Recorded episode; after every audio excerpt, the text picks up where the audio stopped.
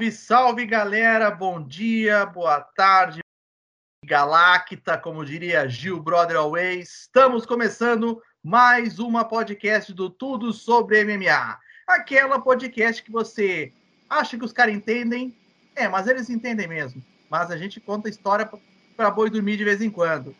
Estamos aqui voltando, desta vez, um trio, o famoso Power Trio, quando o âncora resolve uh, resolver assuntos paralelos. Essa pendenga, ele luta, não luta com o pesão. A gente vai falar sobre isso mais, uh, mais adiante. E estamos aqui para trazer mais um pouquinho de entretenimento, informações, muitas risadas. Nos sigam nas redes sociais.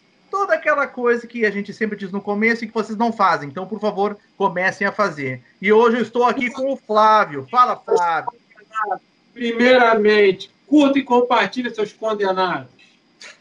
Um abraço a todos aí. Sejam bem-vindos para mais uma podcast. Temos contas a ajustar, a prestar do último evento. E temos aí já os palpites aí do próximo evento agora e, e algumas notícias que a gente vai trazer aqui de última hora. E como sempre, né, a pauta nunca é respeitada, a gente já, já espera isso também. Já estamos aguardando isso acontecer e vamos em frente. É, isso é uma coisa muito normal de acontecer, né, Flávio? E, inclusive, falando em falta de respeito, hoje voltou o cara que queria mancomunar comigo e eu disse que não, que eu não ia aceitar esse golpe em cima do Tárcio. Então, Richard, tua nova chance de mancomunar esse golpe. É, aproveitando aí, furar a pauta antes dela mesmo começar, já tô aqui, ó, meu irmão. Aqui, ó, finalista, a galera do YouTube tá vendo, do Spotify só tá escutando, que o Coringão já tá na final aí vai decidir. Vamos matar aí o Palmeiras novamente. E eu tava com muita saudade de gravar o podcast. Podcast é meu plano de aposentadoria. Quando eu me aposentar, eu só quero gravar podcast e não fazer mais nada. Eu vou gravar um por dia. Isto que eu chamo de foco, né? E hoje nós vamos trazer em primeiro lugar aqui, que foi agora no dia 4, teve a estreia do Contender Series mais uma temporada do Contender Series. Enquanto isso, o Flávio não decide o que ele quer da câmera dele, né? Porque tá alterando aqui, né? Flávio decide. Acalma esse teu tesão, que eu já vou deixar tu falar, cara. Já vou deixar tu falar. Teve a estreia do Contender Series e pra, foram quatro lutas e três contratações.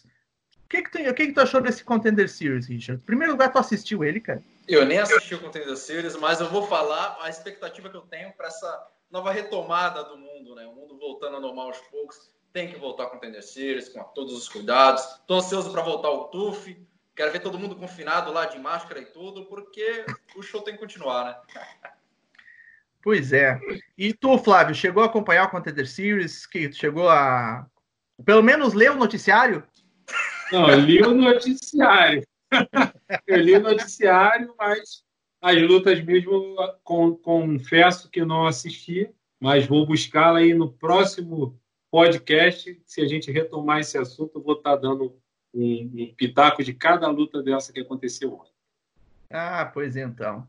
Bem, então, acho que então acho que eu fui o único que assistiu, então, na verdade. E eu quero dar o destaque para a luta do, do Justin Jacob, que, que até então era um lutador do, do UFC, tinha sido demitido após derrotas, em especial por Chris Camozzi, que é o grande pato do o grande frag do, do Ronaldo Jacaré, né? E, e foi um cara que entregou uma luta duríssima. O Dana White disse: Ó, tu tá, tu tá tendo uma nova chance. E um nome que eu quero dizer para vocês: guardem este nome, que é o do Uros Medic. O cara simplesmente não tomou conhecimento do adversário, literalmente passou o carro, então guarda esse nome, Urus Medic. Esse cara vai vai vai nos dar algumas alegrias lá dentro. E o último contratado foi o Jordan Leavitt. Acho que é Leavitt, Leavitt, não sei como é que se fala. Mas enfim, é Jordan Leavitt. Uh, e, a, e o Jerome Rivera, que foi o cara que não, tipo, não agradou. Não agradou, né, os horários. Agradou. Ainda não falando agradou. do Contender Series, o, o Robson, eu queria falar assim que eu achei a divulgação um pouco fraca, porque eu acompanho as mídias sociais aí. O programa voltou, nem fiquei sabendo.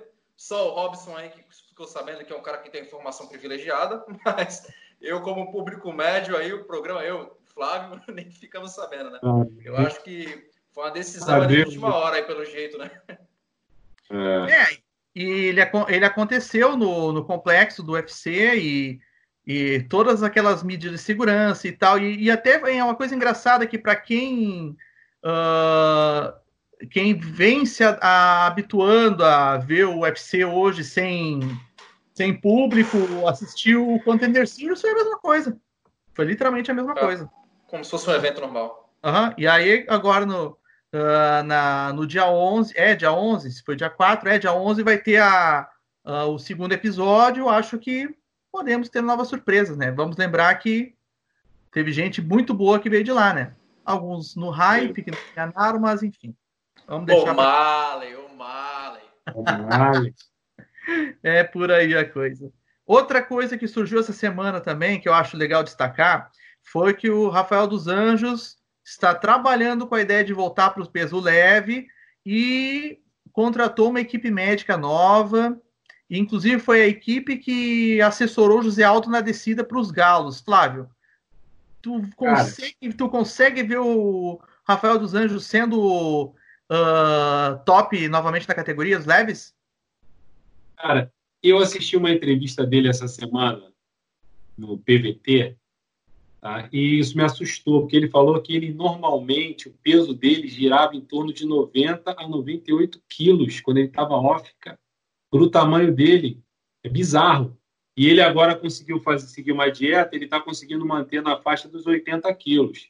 Se ele realmente seguir nessa projeção, eu acho que ele não vai ter muita dificuldade para bater o peso leve que é o peso ali que ele realmente pode fazer mais diferença, né? Porque ali no, no peso meio médio, como ele está lutando, a diferença física é muito grande, cara. Ele, tá, você viu que ele chegou no teto ali no limite. Ele não consegue passar daqueles top 5 ali. Ele não vai conseguir. Entendeu? Então, eu acho é. que nos leves ali, ele ainda pode trazer. Mesmo que ele não seja campeão, cara, o UFC não é só formado por campeões, né? Ele tem condições de entregar boas lutas ali a, a qualquer um daqueles top 10 ali. Qualquer um deles pode fazer uma boa luta contra o Rafael dos Anjos.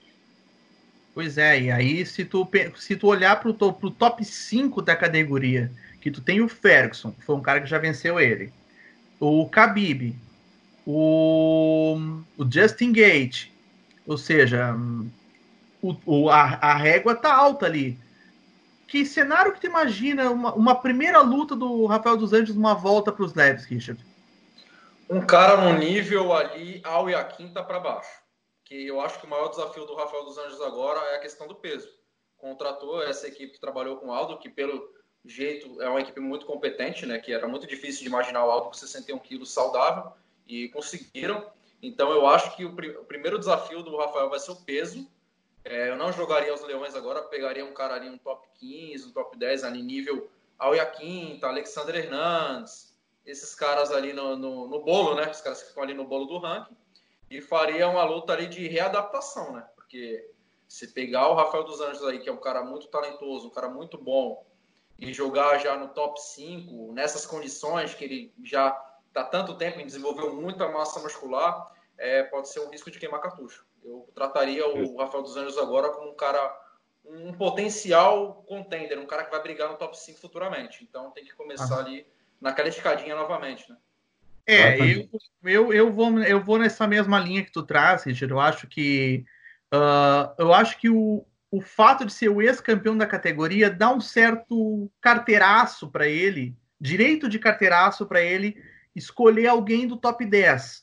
Alguém no top 5, eu acho que, como tu mesmo falou, ah, é, acho, é, é, é, já é já é forçado. Não que ele não seja capaz de vencer, até pode vencer sim, mas seria uma coisa arriscada. Então, vou com, vou, vou com, a, com vossas relatorias. Outra coisa que também saiu essa semana, que o UFC também oficializou duas lutas para o dia 10 de outubro. Edson Barbosa e Jeremy Stephens. É a primeira que eu, que eu vou trazer aqui para vocês. Antes de falar a outra, eu pergunto, o que, o que, que tu pensa disso, Flávio? Tu que é fã do Barbosa. Cara, eu espero que ele reaja melhor agora, né, com a questão do peso. Já vai ser a terceira luta nessa categoria. Eu espero. O Stephens é um cara duro, mas a gente já viu que ele tem brechas ali, principalmente naquela parte ali do core dele ali, né, do abdômen ali. Se entrar algum daqueles chutes ali do Edson Barbosa, eu acho que acaba a brincadeira, né? Agora, se ele não conseguir vencer o Stephens, eu acho que ele realmente tem que repensar essa questão de mudança de categoria para ele, que não foi muito bem, bem, bem grata para ele, né? Exatamente. E, Richard, que essa luta acontecendo no dia 10 de outubro, uh, tu, tu consegue ver um cenário desfavorável para Barbosa, isto é, o Stephens vencendo ele? Cara, em condições normais, o Barbosa é muito mais lutador que o Stephens, né? Mas essa, esse desgaste que está levando o corte de peso, que para mim, na minha opinião, o problema do Edson Barbosa nunca foi categoria. O peso leve eu sempre vi ele muito bem, até quando ele perdia, ele continuava no topo. Isso era indiscutível. O Barbosa deu uma surra no Dan Hooker. O Dan Hooker hoje em dia é um top 5 legítimo. Pois Isso é. já deixa, já deixa a prova, né? Eu acho que o Stimpy se torna uma luta perigosa devido a esse desgaste que o Barbosa vai ter e a vulnerabilidade dele aos golpes de mão, os golpes de boxe. O Barbosa, em vez de, ele é um cara muito talentoso, mas ele parece que não tem uma noção de distância tão boa para um cara que tem aquela envergadura gigantesca, né? Ele acaba recebendo, entrando no infight, tomando muito golpe bobo. Mas em condições normais, Barbosa saudável, ele vence os chifres. E é justamente a, a área boa do Stephen, né? Que é justamente a mão, né? A mão pesada. Né? Aquela mão pesada dele ali já, já mandou alguns pro IML, como diria o Huawei, né? Alguns PML foram ali com aquela mão dele. E a outra luta que está no mesmo, marcado para o mesmo evento, é o nosso Curirim Marlon Moraes contra Corey Sanhagen. Marlon Moraes vai baixar o cacete. Já falei. Sem muito lero-lero. Certo. Aí, já o, o Richard é muito. Aí do, o fãzinho aí do Corey Sanhagen já ficou vibrante, né? É, ah, exatamente. Eu quero de resposta do Richard. O que, que tu pensa do Corey Sanhagen? Cara, ele acabou de tomar um atropelo, né? E já vai pegar uma luta complicadíssima. Marlon Moraes vai ser bem favorito, na casa aí de uns 60-40 mais ou menos, mas é a luta a se fazer. Você tem dois caras do topo, o Marlon tá precisando de uma luta, o Ian não tem muito interesse em lutar com o Marlon, o Marlon não pode ficar parado. E o Coração Rega ele tem que se recuperar, mas também não dá para ele se recuperar contra um cara lá embaixo, ele tem que se manter ali naquele nível. Então é a melhor luta a se fazer no momento. Um leve favoritismo aí pro, pro Marlon. Poderíamos pensar no caso, eu vou dizer a minha opinião. Eu acredito que essa luta do Marlon contra o Sanhagen seria uma semifinal para uma disputa de cinturão com o vencedor de Ian e Sterling. Sterling. Poderia eu, ser. Eu vejo dessa forma, pelo menos. Não sei se vocês compartilham da minha opinião. É, poderia ser se não rolar nenhuma fricagem de super luta aí que está acontecendo muito. Mas em condições ali de mérito esportivo, é exatamente esse caminho que tem que percorrer. É, se triplo C entrar numa de voltar aí, muda tudo. Deus né? me livre.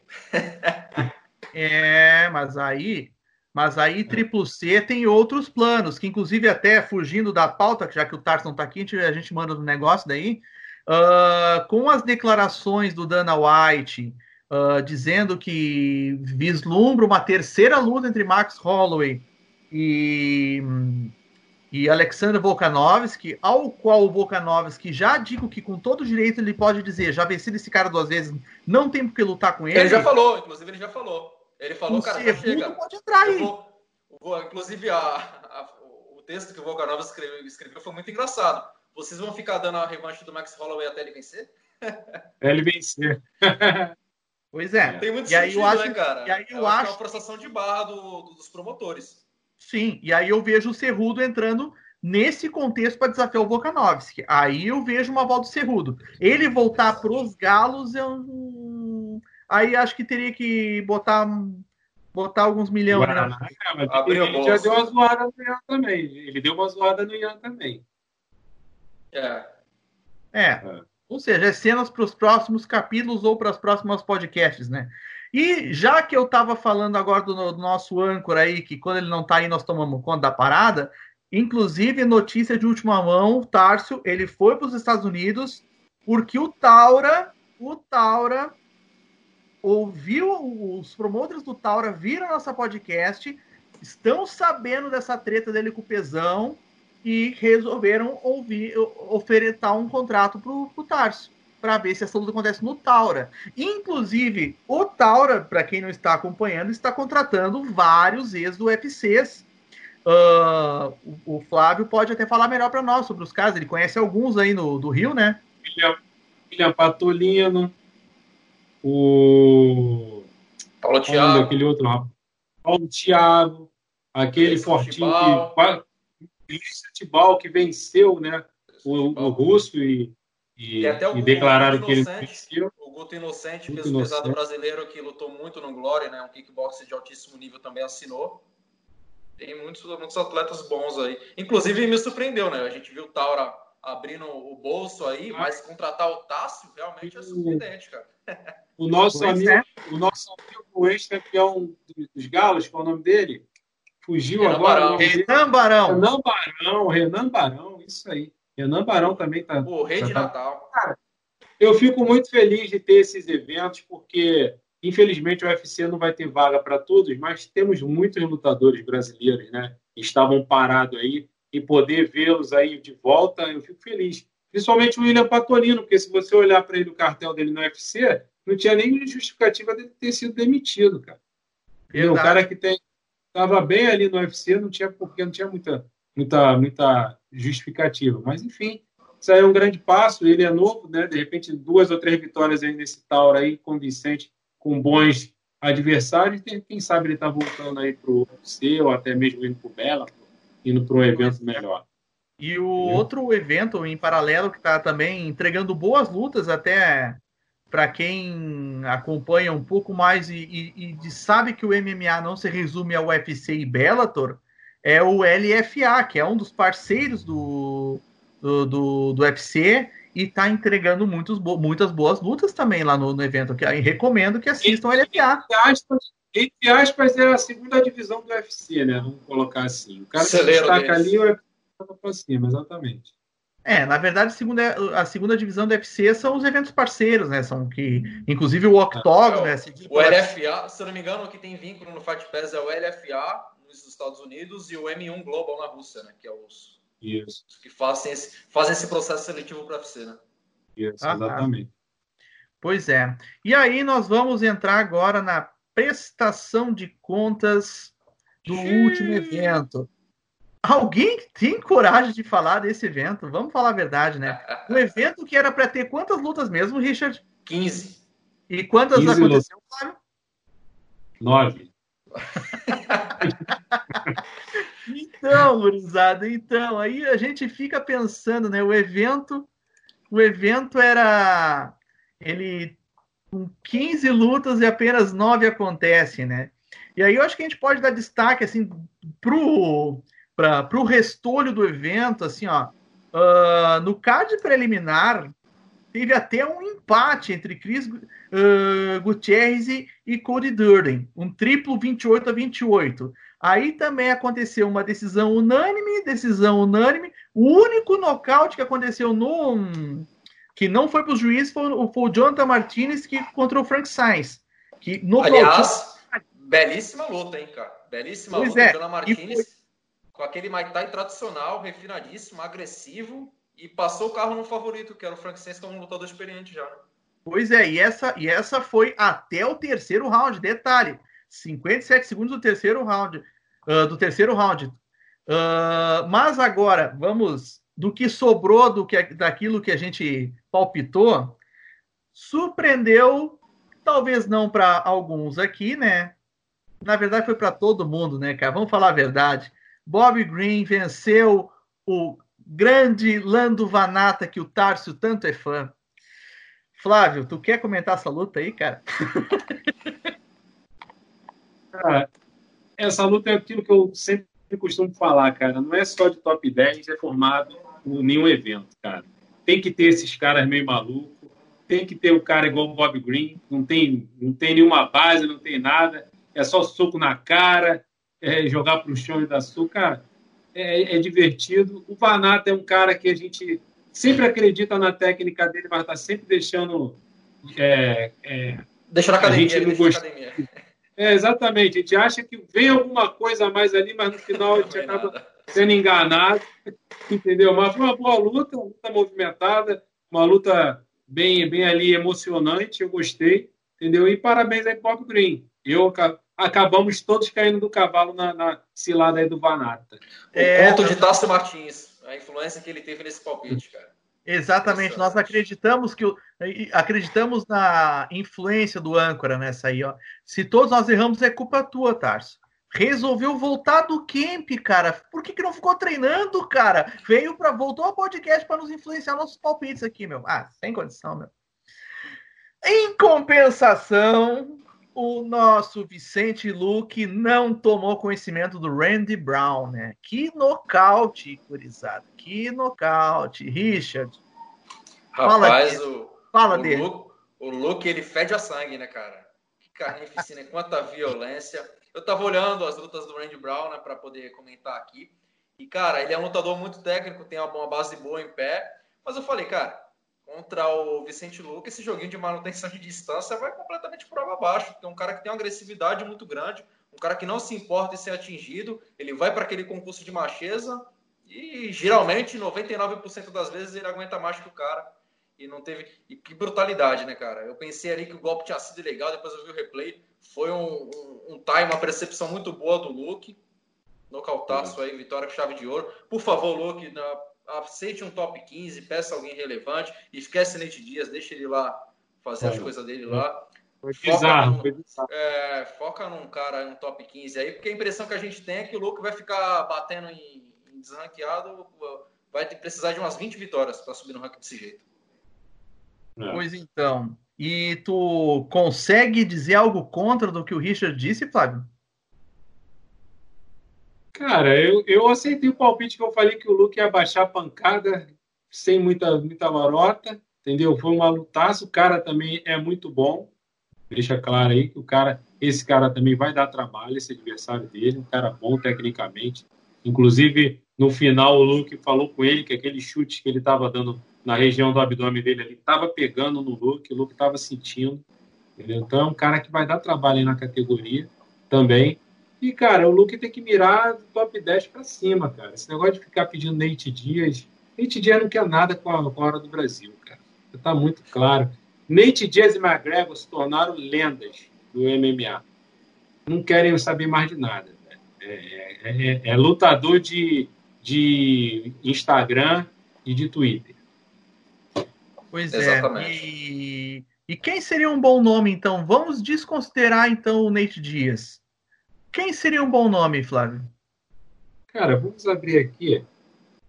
Vou abrir aqui o top 10. Vamos, vamos pegar todos os top 10 da categoria. Quem já quiser se adiantar aí, dando o seu palpite. Cara, para mim ele pode pegar ou o vencedor de Guff Neal e Neil Magny, que é uma luta que vai acontecer entre dois top 15 ou ele já pode pegar o Michael Chiesa, que está ali sambando sem adversário nenhum, que é o oitavo do ranking. É uma luta bem na Oitavo do ranking, o cara está sem luta casada. Por que, que não pediu esse cara? Por que, que não pediu Chiesa? Sabe, é, é uma coisa assim bizarra, cara. É uma coisa bizarra. É o momento que o cara tem ali para se promover ele dá um passo atrás, na verdade, ele deu 50, que o Nate Dias cagou para ele, não respondeu e nem vai responder. E nem vai responder. nem vai responder. Engraçado que o Michael Chiesa, se você parar para ver, é a única luta disponível e se olhar o ranking, é a melhor luta para ele. É a luta que o jogo mais Exatamente. Luke. É, e vai catapultar ele lá para cima, né? Vai, então, é, eu e olha que, que o Luke, o Luke tinha que contratar a equipe TSM aí de marketing, porque não é possível. Pois é, e aí tu pensa comigo, eu, eu vou exatamente nesse nome que tu falou, Richard. Chiesa. Se ele bota o Chiesa no bolso, é currículo, fio. Botar o Chiesa no bolso é currículo, não é Aí já, aí já vai pegar os leões. Ganhou do Chiesa, já vai pegar os leões lá em cima. E aí, assim, ó, eu não sei agora, eu fico lembrando da luta contra o Thompson. Uh, eu vejo que essa luta contra o Thompson ela foi prematura, porque ali realmente não casou, não deu certo. Mas ele, ele vencendo o Michael Chiesa, por exemplo, ele pode se dar o direito de pedir um Thompson novamente. É um Tyron Woodley, um Jorge Masvidal, sabe? são lutas boas para pro, pro Vicente Luque, né? Ele, ele, poderia ter, ele poderia ter pedido até o Temer Maia. Até o Temer Maia. É o Temer Maia. Tá em sétimo aqui, agora tô com o ranking aberto aqui. É o Temer Maia. Pois é. Ele Mas aí vamos esperar os próximos passos, né? Esperar os próximos passos, vamos ver o que, que, a, ah. que, que o UFC reserva para ele, né? Mas... Vocês imaginam, vocês imaginam a luta? Vicente Luque e Jorge Masvidal. Lutaço, cara. Lutaço. Lutaço. Alguém vai sair morto. Alguém vai sair morto, é certeza. E aí, Lutaço. além de ser uma luta, no, no atual contexto que vive Masvidal, é uma certa money fight, né? Pro Luke. É... Primeiro, eu acho que ele tem que vencer o Chiesa. Para ele entrar no radar, ele tem que vencer o Chiesa, né? Com aí certeza. Vencer, no...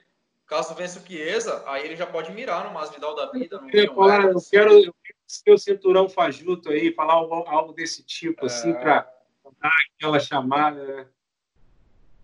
Pois é. E passamos, passamos para finalização magistral de Jennifer Maia em cima da Calderwood. Tivemos cavalos do cão nessa nessa luta. Eu acreditei! A pachecada deu certo. Exatamente, tamo junto, Flávio.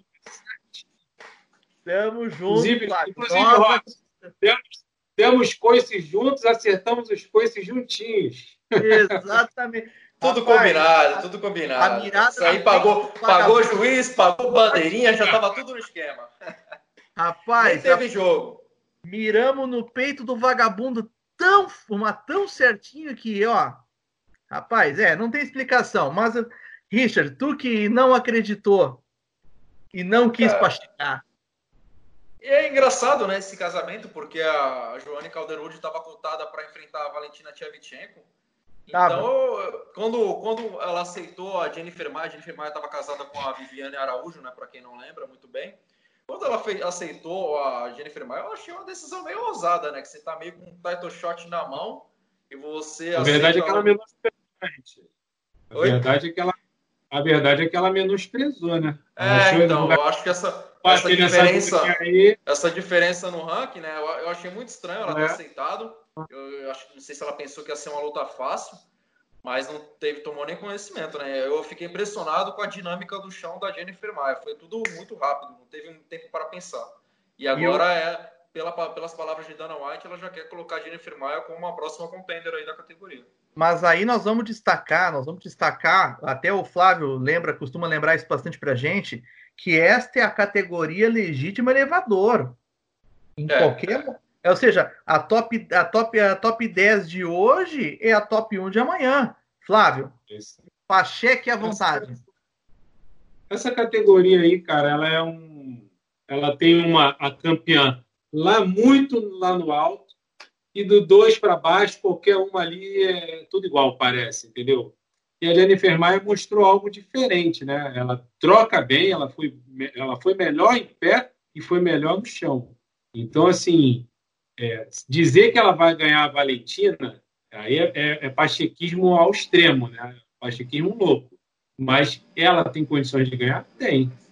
Ela vai entrar de repente com 70, 30 ali, vai, mas ela pode ganhar, cara. Pode ganhar. E numa eventual disputa e numa eventual vitória, acaba com o sonho de todo mundo ver Valentina contra Amanda, né? Acaba. Meio que enterra, né? Assim, que a Valentina vai ser obrigada a descontar, né?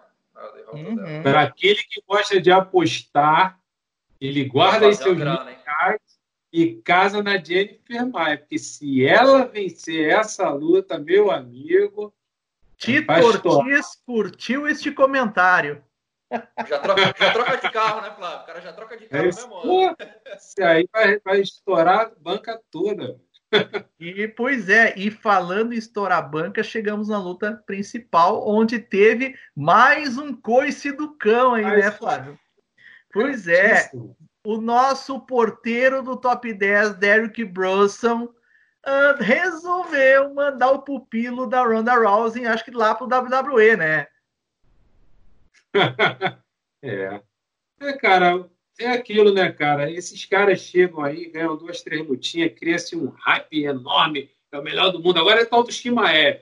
Eu tô doido para ver esse cara tomando um cacete, velho. Porque o cara ganhou duas lutinhas, já não, agora é o melhor, vai lutar contra o campeão, vai, já tá falando que vai ganhar o Usman, vai ganhar não sei quem, vai dá ganhar. Ele pro Luke, dá ele pro Luke, dá o Shimaev pro Luke. É, Vai ganhar até o Nigamone falou que ganha. Se deixar, ele ganha, ganha Brock Lesnar. Todo mundo ganha.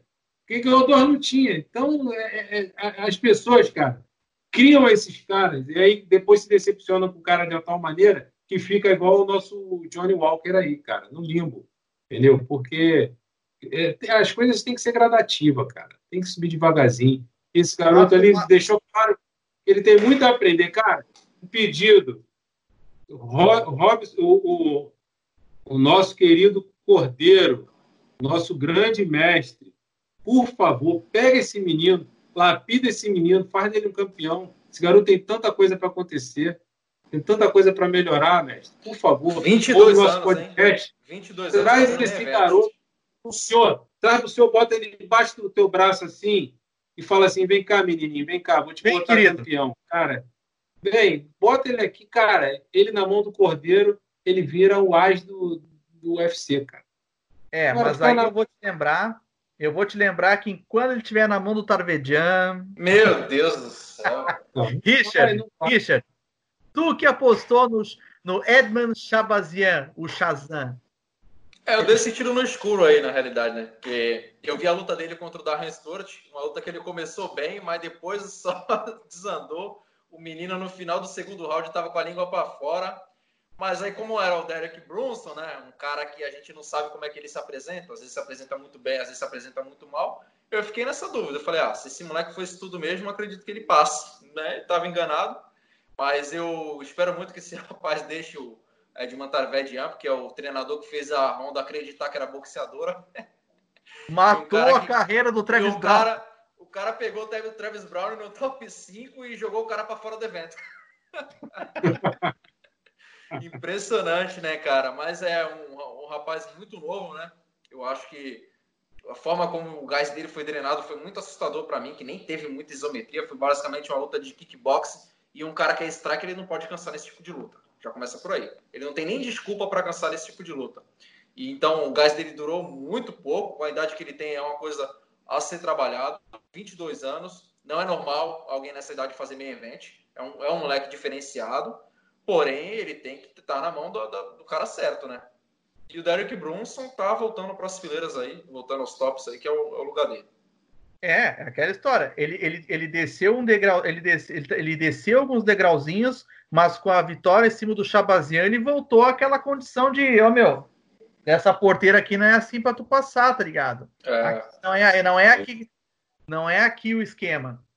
E, mas pelo menos até o para não, não dar nenhum demérito ao Chabaziante, vale destacar que ele foi até o terceiro round com, com, com o Wilson numa luta de cinco. Guerreiro, né, guerreiro? É, ele pelo menos ele pelo menos ele foi guerreiro, ele aguentou, ele aguentou. A luta, a luta na realidade era de três rounds, porque o Derek Bronson não topou fazer cinco rounds, o que eu achei meio estranho, né? Porque se o menino tava assim no terceiro round, imagina no quinto. O que, que aconteceu com esse, com esse rapaz, né?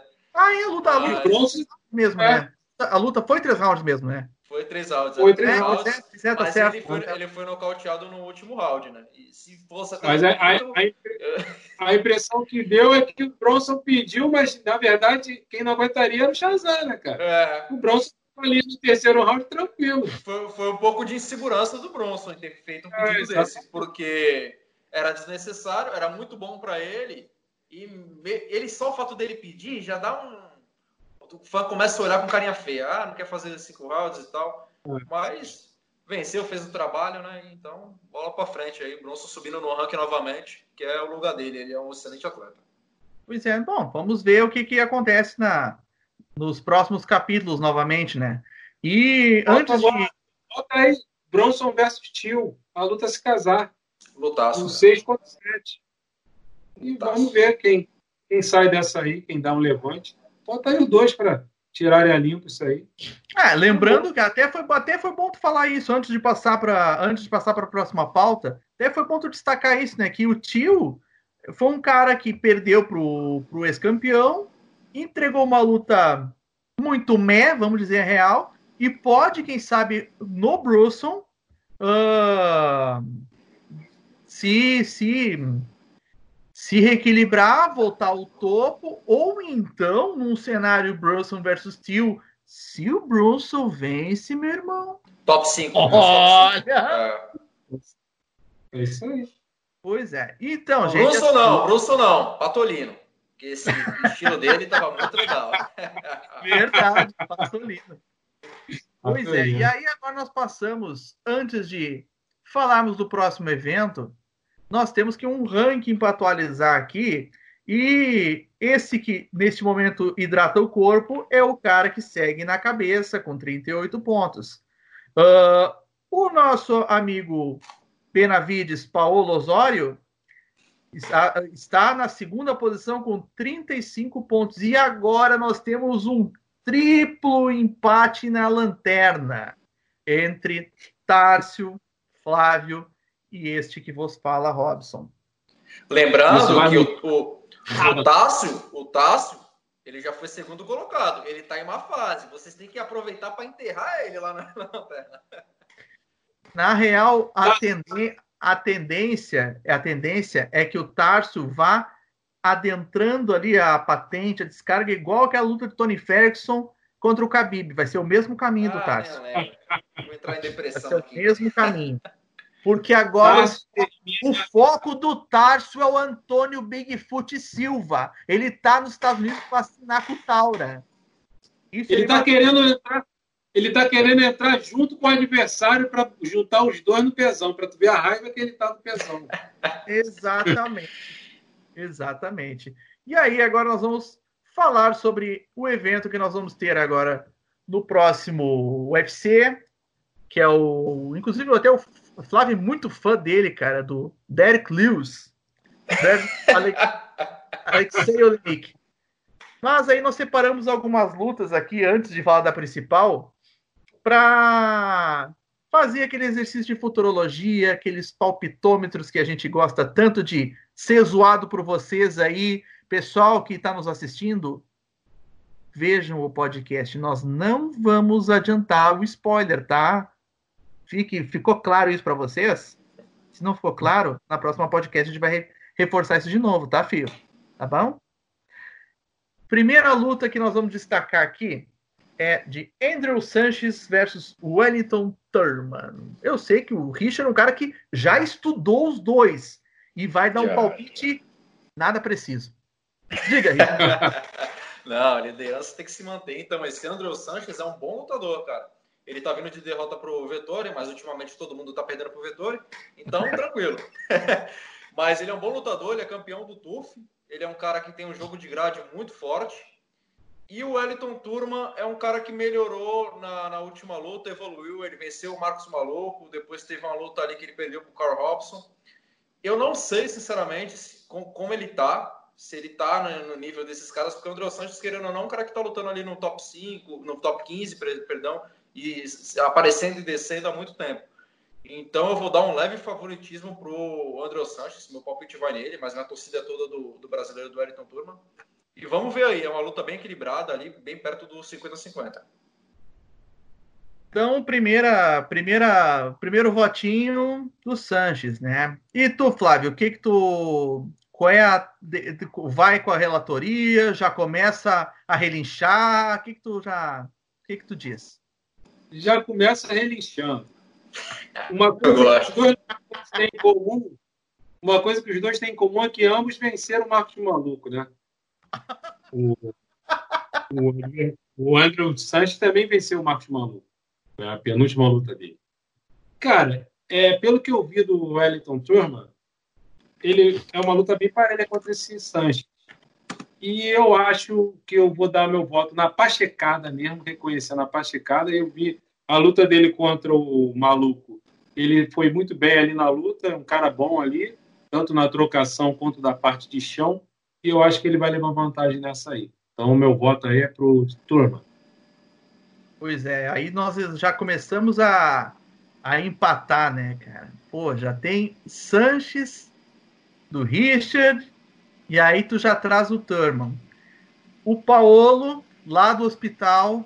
Porra, cara, que isso. Eu tô, cara, eu tô começando a ficar preocupado com o Paolo, cara. Que a sova que ele tomou do Davidson foi tão grande. Sentiu o poder do Deus da Guerra. Pois é, É. cara. E aí eles. Mas pelo menos ele conseguiu mandar, como pela comunicação visual, a, a patroa perguntou para ele, tipo, amor, vai ser Sanches ou vai ser Turma? Pisca uma vez é Sanches, pisca duas, duas vezes é Turma. Aí ele deu uma piscada, ele mandou que é Sanches. Sanches vai... Ou seja, ele não está acreditando no Turma. E, e o Tárcio gravou gravou um áudio para nós, mandando o palpite dele também. Disse lá que estava tava chegando no tava chegando no escritório lá do Taura. Ele falou assim: ó, vou mandar rapidão meus palpites aqui. E ó, anota aí. A gente teve que anotar na corrida. E ele disse que é o Sanches também. E aí ficou para mim a coisa. Flávio, tamo junto. Ah, esse tá dando certo. é isso aí. Wellington Turman. É, por favor, critiquem contigo, essa filho. parceria aí nos comentários. Critiquem essa parceria aí que não estava no regulamento. Cara, eu acredito que o, o brasileiro vai, vai, vai surpreender e apesar de, como tu mesmo lembrou, né, perder para o Vettori não é está sendo normal para todo mundo, mas eu considero que nesse atual cenário tem na pachecada o Wellington Turner. A próxima luta que nós vamos debater é o Nasrat Hakparasat. Como é que fala esse nome aqui? É Nasrat Hakparat. Isso. Contra o Alexander Munhoz. Já que tu sabe falar. Já que tu sabe falar hebraico, Richard, então. então, Cara, diga pra nós aí tem muito cara de mismatch, né? Porque o Alexandre Munhoz, aí, pelo que eu pesquisei dele aqui, é um atleta novo. Ele chegou a participar do Contender Series em 2018, não foi contratado. E o Rap Parash, na pior das hipóteses, é um cara que figurou entre os top 15 aí. Teve uma luta duríssima contra o Drew Dober, perdeu, mas na realidade ele era favorito. Na minha opinião, ele é um lutador de um, de um nível bem diferente do, do Alexandre Munhoz. Sinceramente, é, eu espero que pelo menos essa luta seja competitiva. Não sei qual foi o critério que você utilizou, se era essa escassez de, de, de, lutadores no plantel disponíveis, né? Mas ele é bem favorito, ele tem um boxe ali preciso. É o mini Gaston, né? Que ele é muito parecido fisicamente com o Gaston. Um boxe preciso, mão pesada, coloca bem para baixo, um lutador bem completo. Eu acho que ele vai ser muito favorito nessa luta. Pois então, temos o primeiro voto por esse nome desgraçado que eu não sei falar. E, e para ti, Flávio, tu vai nesse, nesse nome estranho aí ou tu vai de Munhoz?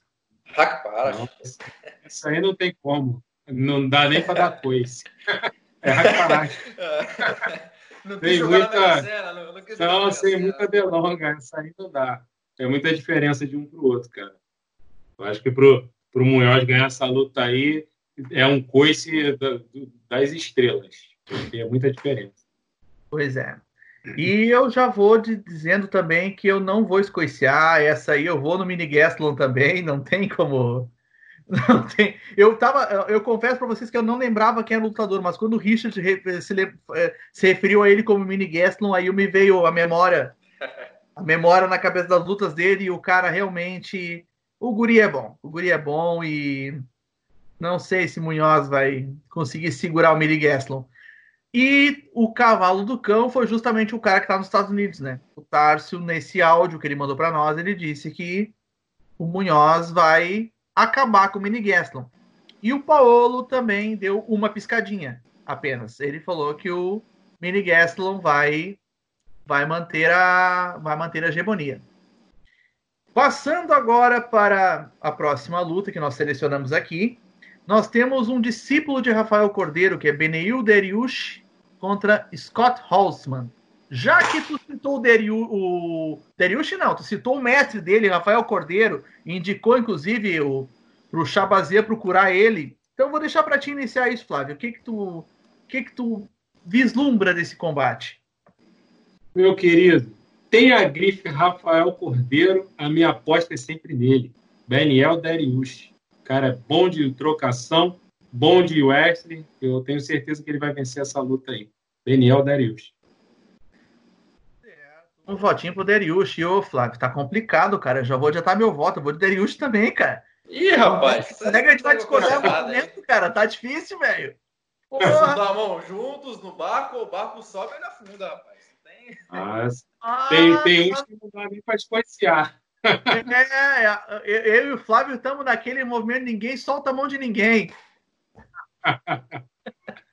e tu, Richard, o que que tu, que que tu de, defende nessa luta aí? Ah, cara, o Dariush é muito mais lutador, né? Ele tem um jiu-jitsu muito bom, ele é faixa preta, eu acompanhei algumas competições de grappling dele, ele costuma fazer esse revezamento entre MMA e grappling. E ele, na mão do Rafael Cordeiro, virou praticamente um striker, né? Um cara que bate muito pesado, tem várias combinações, low kick direto, canhoto, então muito complicado. O Holtzman é um cara que consegue segurar muito bem a luta, mas contra um cara tão completo contra o Dariush, que já enfrentou o Edson Barbosa, já enfrentou diversos lutadores ali do, do topo do ranking, eu acho que isso não vai funcionar não. Eu acho que o Dariush vence essa luta aí, se tudo ocorrer como planejado. Pois é, então já temos temos acho que um, um triplo voto aqui pro Dariush e pessoal, nem vou falar nada, cara. Paulo e Tarso foram Darius também. Ninguém acredita no. No, no, no, no Holtzman. É unânime a coisa. E aí, aproveitando já o, essa, essa exaltação do, do Rafael Cordeiro, eu já não me surpreendo com o Mike Tyson levando luta pro chão daqui um pouco, né, cara? Que o homem já é bom de pé, né? eu já vou me surpreender. Então, Não, ó, ele sempre ele sempre levou lutadores pro chão, Ross. Sempre levou. É, mas ele levava com a mão, né, cara? Capaz de agora é. ele no double leg. É. Já pensou, chão, rapaz, já pensou aquele homem levando o Roy Jones Jr. pro double leg pro chão, meu? Já pensou? Ele vai levar, ele vai levar pro chão de outra forma, como ele sempre levou. É, pois é, né? Vamos, vamos acompanhar as cenas dos próximos capítulos, né? E, e a próxima luta, como é, como é que é o nome mesmo da, da namorada do nosso saudoso Thiago Marreta ou Flávio? Iana Marreta. Iana Marreta. Mais Iana fácil. Marreta. A, na verdade, o Flávio está se referindo a Iana Kunitskaya contra a Julia Stoliarenko. E Richard, Vai dar Marreta ou vai dar Stoliarenko? Cara, a Yana Kunitskaya, ela vem me decepcionando um pouco, né? Tomou um atropelo da Aspen Lady e a Stoliarenko é uma lutadora que lutou recentemente, isso daí é muito importante, lutou no Invicta em março, antes aí do, desse fim do mundo. E ela vem numa fase muito boa, muito boa de armlock, tem praticamente umas 10 vitórias de armlock aqui no, no cartel dela. E a Kunitska, ela dá muita brecha, ela dá muita brecha em pé, embora a adversária não seja especialista na trocação, ela dá muita brecha no chão também. Ela acaba cedendo algumas posições. Então, eu acho que a Stolharenko vai surpreender aí, hein, cara. tô com esse pressentimento. É Marreta que me desculpe, mas eu acho que ela não passa pela Stolharenko, não. Ih, ai, ai. E tu, e tu, Flávio, que eu sei que é um cara que é fã do Thiago Marreta, uh, por muito pouco não foi PQD que nem ele, Uh, tu vai ter coragem de votar contra a Iana Marreta? Nem pensar. O moleque treina tomando pancada do Marreta, meu amigo. Vai aguentar pancada de qualquer uma. Iana Marreta. Iana Kunitskaya, olha só. Então, só o, então até o presente momento, o Richard está indo contra a nação, né? Vale destacar que tu não tá indo sozinho nesse voto, Flávio, porque o, o Tarso também acredita na Kunitskaya. Acredita na Kunitskaya.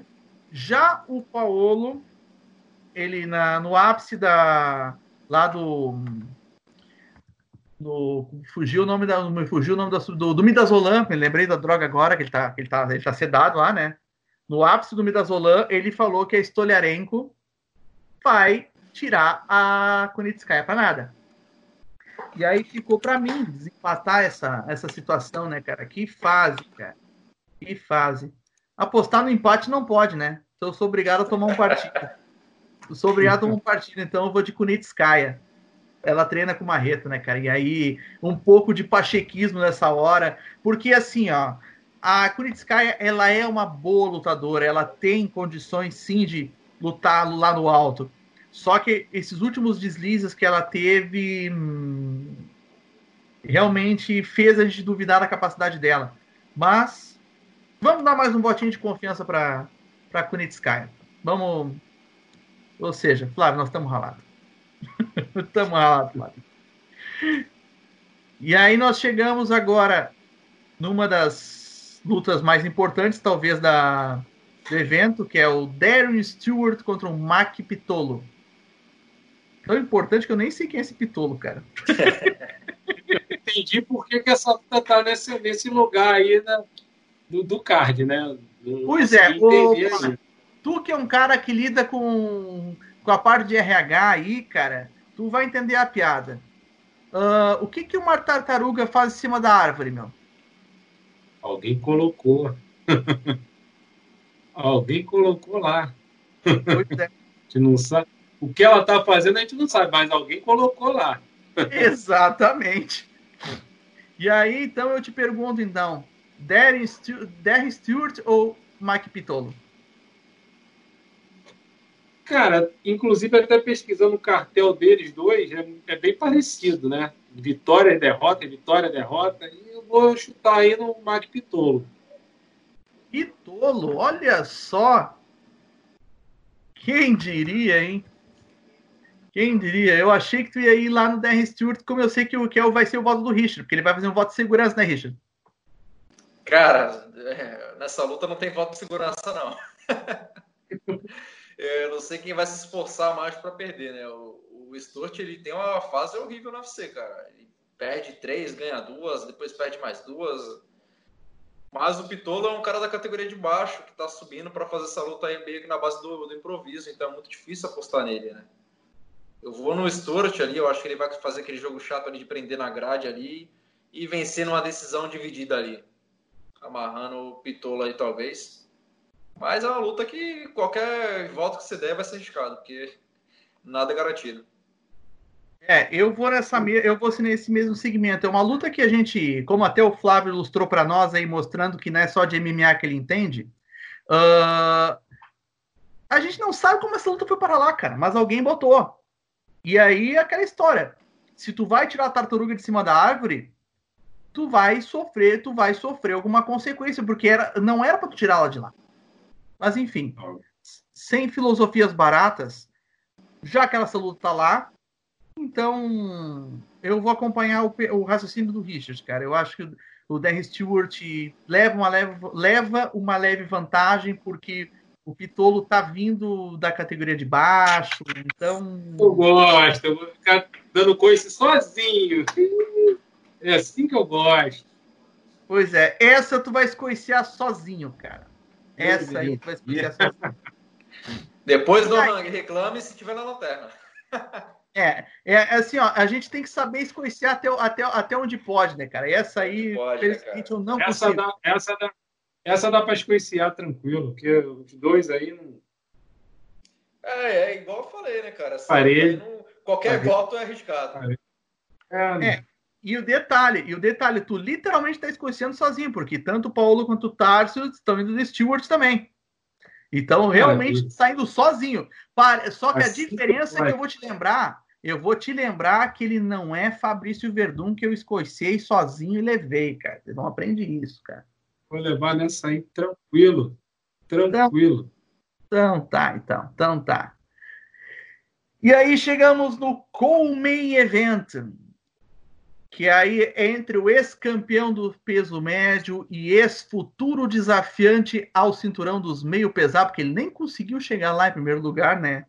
Chris Weidman contra Omari Akhmedov. E tu que tá louco para meter mais um coice, vai lá, Fábio. Calibre esse casco, calibre ele, vai lá. Então, até para dar coice tem o seu limite. E eu acho que, pô, o Chris Weidman tá muito, mas muito à frente do Akmedov, cara. E por mais que ele seja novo e tal, pode entre... geralmente entrega boas lutas, mas eu não vejo em nenhuma área ali que ele possa ameaçar o Weidman eu acho que deram essa luta sob medida para o Weidman, dar um recomeço na carreira dele, e eu vou apostar no Weidman. Então, temos Chris All American Weidman, no voto nosso grande Flávio Schutten. Então, e tu, Richard?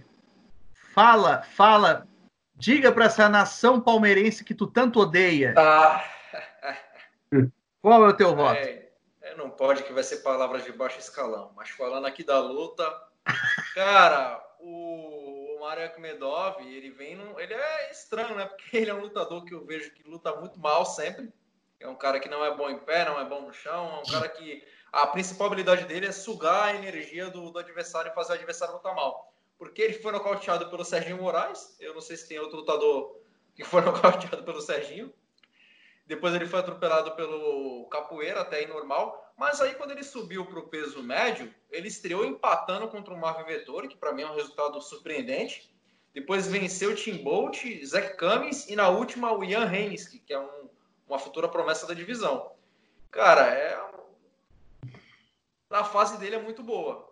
Mas se você for olhar também as lutadoras que o Weidman foi derrotado, foi só campeão ou desafiante. Outro, o Weidman, outro o Weidman tem a sequência de, de, lutas mais cruel de todo o MMA, velho. Parece que o UFC tava querendo forçar a aposentadoria do Weidman, porque não dava descanso pro cara, coitado. E essa luta, é, se baseando nas habilidades do Akhmedov, é uma luta na medida. Sinceramente, se o Weidman não conseguir vencer o Akhmedov, embora ele esteja nessa fase boa, realmente eu não sei mais o que, que ele pode fazer na carreira dele, cara. Então eu voto no Adman aí. E aí eu vou dizer que, para resumir a novela, os três que faltam votar, que é o Paulo, o Tarso e eu, os três vão do Weidman também. Vamos lembrar, cara, que o Louco é ex-campeão da categoria. O Louco ganhou duas vezes de Anderson Silva. Claro, tem gente que vai questionar, inclusive eu sou um que questiona aquela luta. Mas no papel, né? Não tem. o que vale o papel, o que vale o papel. O cara ganhou do Lioto, ganhou do Vitor. Uh, então tem que respeitar o currículo do cara. E tá, perdeu pro Rock Road, beleza. Mas Cara, eu tô com o cartel do, do Adman aqui, é assustador a sequência dele. Anderson Silva, Lioto Machida, Vitor Belfort, Luke Rockhold, Ior Romero, Guilherme Sassi, Kelvin Gaston, Ronaldo Jacaré e Dominique Reis. Sinceramente, eu não conheço, eu não conheço um lutador que pegou tanta pedreira assim, cara. Não tem como, não tem é, como. Quem ganhar essas lutas todas, não tem como, é impossível. Impossível. Verdade. E aí chegamos. Quer dizer, antes de chegar, só confirmando, Chris Whiteman. Uh, chegando ao main event of the evening, ou como, como diria o Joey Martinez, Are you ready? Aquela voz latina que, para mim, ele bota o Bruce Buffer no bolso. Você uh, é louco. Você é louco. Você é o único buffer, o único buffer que chama Michael Buffer. Ele quer contrariar o mundo. Ele quer contrariar o mundo. É, para você, ó. Você entende disso aqui, ó. De cinco. É, de cinco dedos na tua cara, seu safado. Vai ver o teu. Derek Lewis contra Alexei Oleinik. Essa luta aqui vai dividir todo mundo aqui, eu já tenho certeza. E eu já vou começar contigo, flamenguista. Vai lá, Flávio. Quem que tu vai ter a coragem de dizer aqui, aqui eu digo para ti que ninguém, ninguém vai conseguir ser cavalo do cão porque é não sei. É, os dois lados é cavalo do cão? Exatamente. Um é o cavalo é, do Os dois lados é cavalo do cão, essa aí. É, então, eu, eu dei o palpite na luta do Verdun baseado na última luta dele. E vou fazer a mesma coisa com o Olenin. Baseando-me pela última luta que o Olenik, da última apresentação do Olenik diante do Verdun, eu acho que ele não passa nem do primeiro round contra o Derek Lewis, tá? Porque você viu ali que ele estava super cansado. Derek Lewis é um cara pesado, difícil de levar para o chão, tá? A mão muito pesada. Então, naquela questão de ele querer clinchar ali e jogar para o chão, o Derek Lewis pode acertar uma mão nele e derrubar. Então eu acredito que o Derek Lewis vence essa luta aí. Tô levando fé no Derek Lewis, The Beast. Black Beast, né, cara? Black Beast, não é qualquer um. O homem que parou, o homem que parou o Niganu, né? Na, luta mais legal da história do evento. O enganou se parou, né? Exatamente. E tu, vai, e, tu vai se, tu vai se enganar com o Lewis ou vai, vai pro Cobra Constrictor? Ai, cara, que luta horrível de se apostar, né? Essa é, essa ruim, é hora cara. boa. Essa é a hora boa para minha internet cair. Eu não precisava desse palpite, cara. Cara, complicadíssimo, porque assim, o Olenik, embora ele tenha vencido o Verdun, eu acho que foi mais displicência do Verdun no camp do que outra coisa, né, cara? E na atuação também. Porque ele não fez basicamente nada, ele fez o que ele sempre faz, né? E o Derek Lewis aí, embora seja um cara que falte muitas habilidades para ele no chão, em pé, não tenha uma técnica nada refinada, o gás dele dura em média dois minutos e meio, o resto ele passa meio que na reserva ali. E o engraçado é que até na reserva ele é perigoso, tão grande e forte que é o cara. Então eu acho que vai ser uma luta ali. É, é minha evento ainda, cinco rounds, é para piorar o palpite. Eu acho que o Derek Lewis ali vai fazer o que ele sempre faz, vai cansar, vai tomar uma pressãozinha, mas na, naquele acertar eu não vejo o Olenik ficando em pé, não, cara. Que é um cara que pega muito pesado, até cansado ele é perigoso. Se. Cara, você nem que analisar essa luta, eu vou de Derek Lewis aí no, no chutômetro. Pois é. Porque se tu parar pra ver, são cinco rounds, eu tava querendo buscar quem ia cansar, mas os dois cansam. o, o Mac é os dois precisam do subtanque do Mega Man pra, mais não, cedo. Cara, tem que parar no posto Ipiranga e abastecer, cara. Não tem jeito. A partir, a partir do, do, dos três minutos do primeiro round, vocês já vão ver o que eu tô falando aqui, cara. Não, e, o pior é que, e o pior é que os, os dois já vão, os dois vão cansar logo no começo, né? Vai ser, vai ser, a, vai ser uma luta meio, vai ser uma luta cansada, essa que é real. Vai, vai, cara. Você pode pegar aí um, um chapeiro da, da, sua lanchonete mais próxima aí contra um dono de boteco, botar eles para brigar e vai ser quase a mesma coisa. Só lembra a luta do Volkov, que ele venceu no quinto round, quando todo mundo achava que o Volkov estava ganhando a luta de, disparadamente e ele matou o Volkov no final do quinto round. Mas ali, ali eu fiquei para morrer, porque ele deu, o Volkov deu três joelhadas seguidas com a guarda abaixo. Eu falei, meu amigo, não é possível. Volkov, cara, tinha que avaliar o QI do, do, do Volkov. Deve ser algo sobre-humano, cara. Ai, que absurdo, cara, que absurdo, pelo amor de Deus.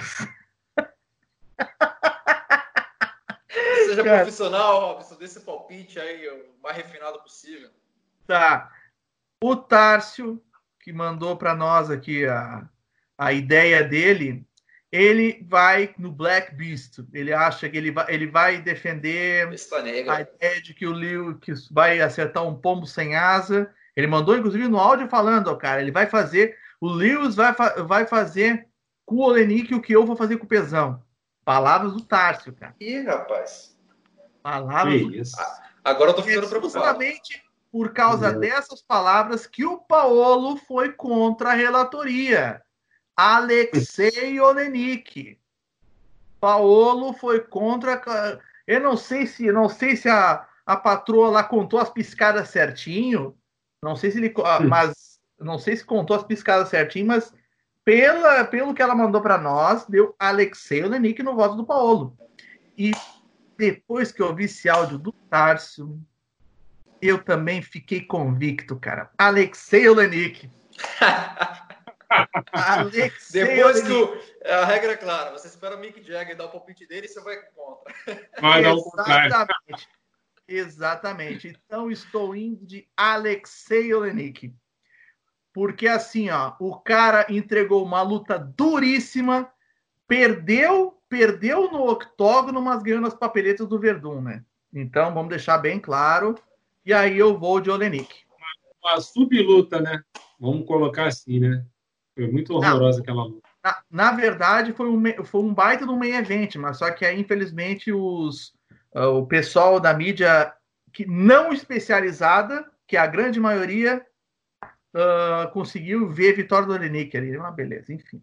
Assim, mas uma coisa que eu Nessa luta uma coisa, que, uma coisa que me deu mais assim certeza de apostar no, no Derek Lewis foi porque a última luta dele contra o Latif, que eu, que eu considero um, um wrestler bem melhor do que o Olenik e ele conseguiu, não conseguiu vencer o Derek Lewis, né?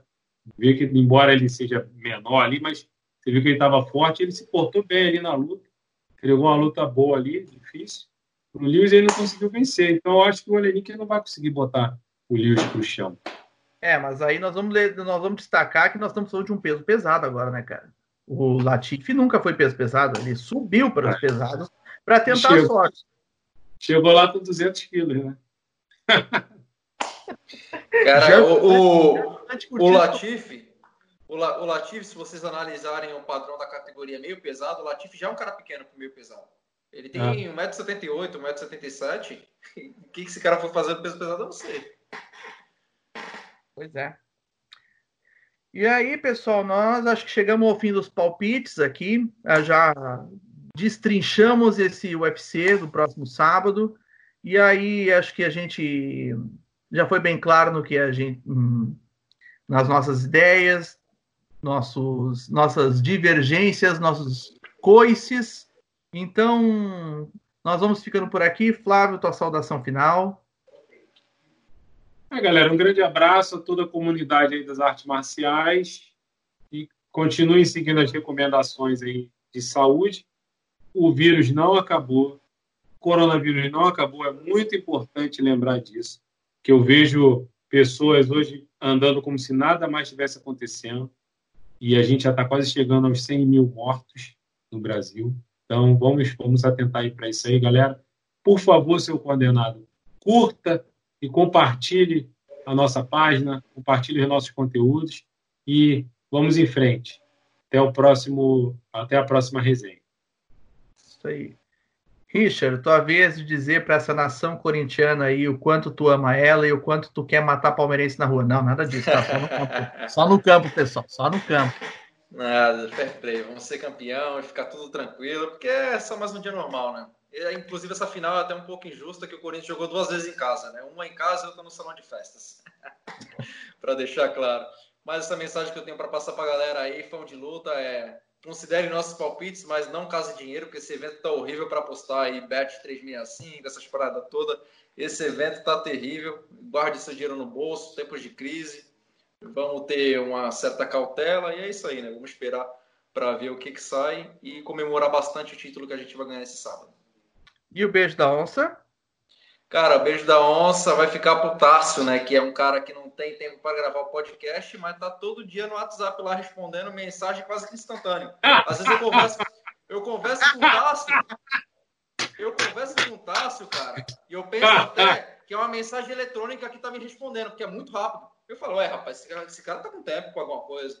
Ele deve estar tá fugindo aqui, não tá querendo se expor depois da pressão dos fãs do Pezão, né, que estão fazendo muita campanha na rede social do Tasso, falando que ele vai se dar mal, mas enfim, isso vai ser esclarecido aí, aí no Taura MMA. Então tá.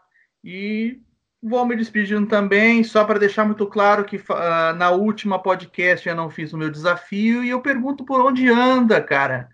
Costa Filipou, onde é que tu anda, cara? Onde é que tu anda, meu? Faz tempo que não aparece. Tá, tá Engraçado. Tá, tu tá precisando tomar um soco, velho. Tu tá precisando engraçado, tomar um soco. Engraçado que desafiar o Rodrigo Dan ninguém quer, né? Ninguém, ninguém desafia. Vamos com calma. Vamos Aliás, calma. vou puxar uma campanha aqui, hein? Vá lá Rodrigo no Dano Taura. No Taura MMA. Comente lá. Rodrigo Dano Taura. Dano Taura. O Dano Taura. É isso aí. Então, Já pessoal. Pensou, rapaz? Dan e Gasparzinho no Taura? Lutaça, lutaça, lutaça. Eu também, ô, ô Robson, tem um que hoje lembraram dele aqui, eu queria também chamar esse rapaz aí para aparecer, para botar a cara. Hugo Wolverine, cadê você? Quebrou a garra de adamante? Sumiu, desapareceu, tá, tá, andando por onde? Ó, o Wolverine eu não sei, mas o personal do Wiz Khalifa e das estrelas lá de Hollywood apareceu, que atende pelo nome de Daniel Sarafian. Tá no tal também. Isso. É verdade. Então, pessoal, ficamos por aqui. Seguindo a relatoria, curta, compartilhe. Forte abraço. Até a próxima gravação. Fiquem todos na paz e com a bênção de Rodrigo Dan.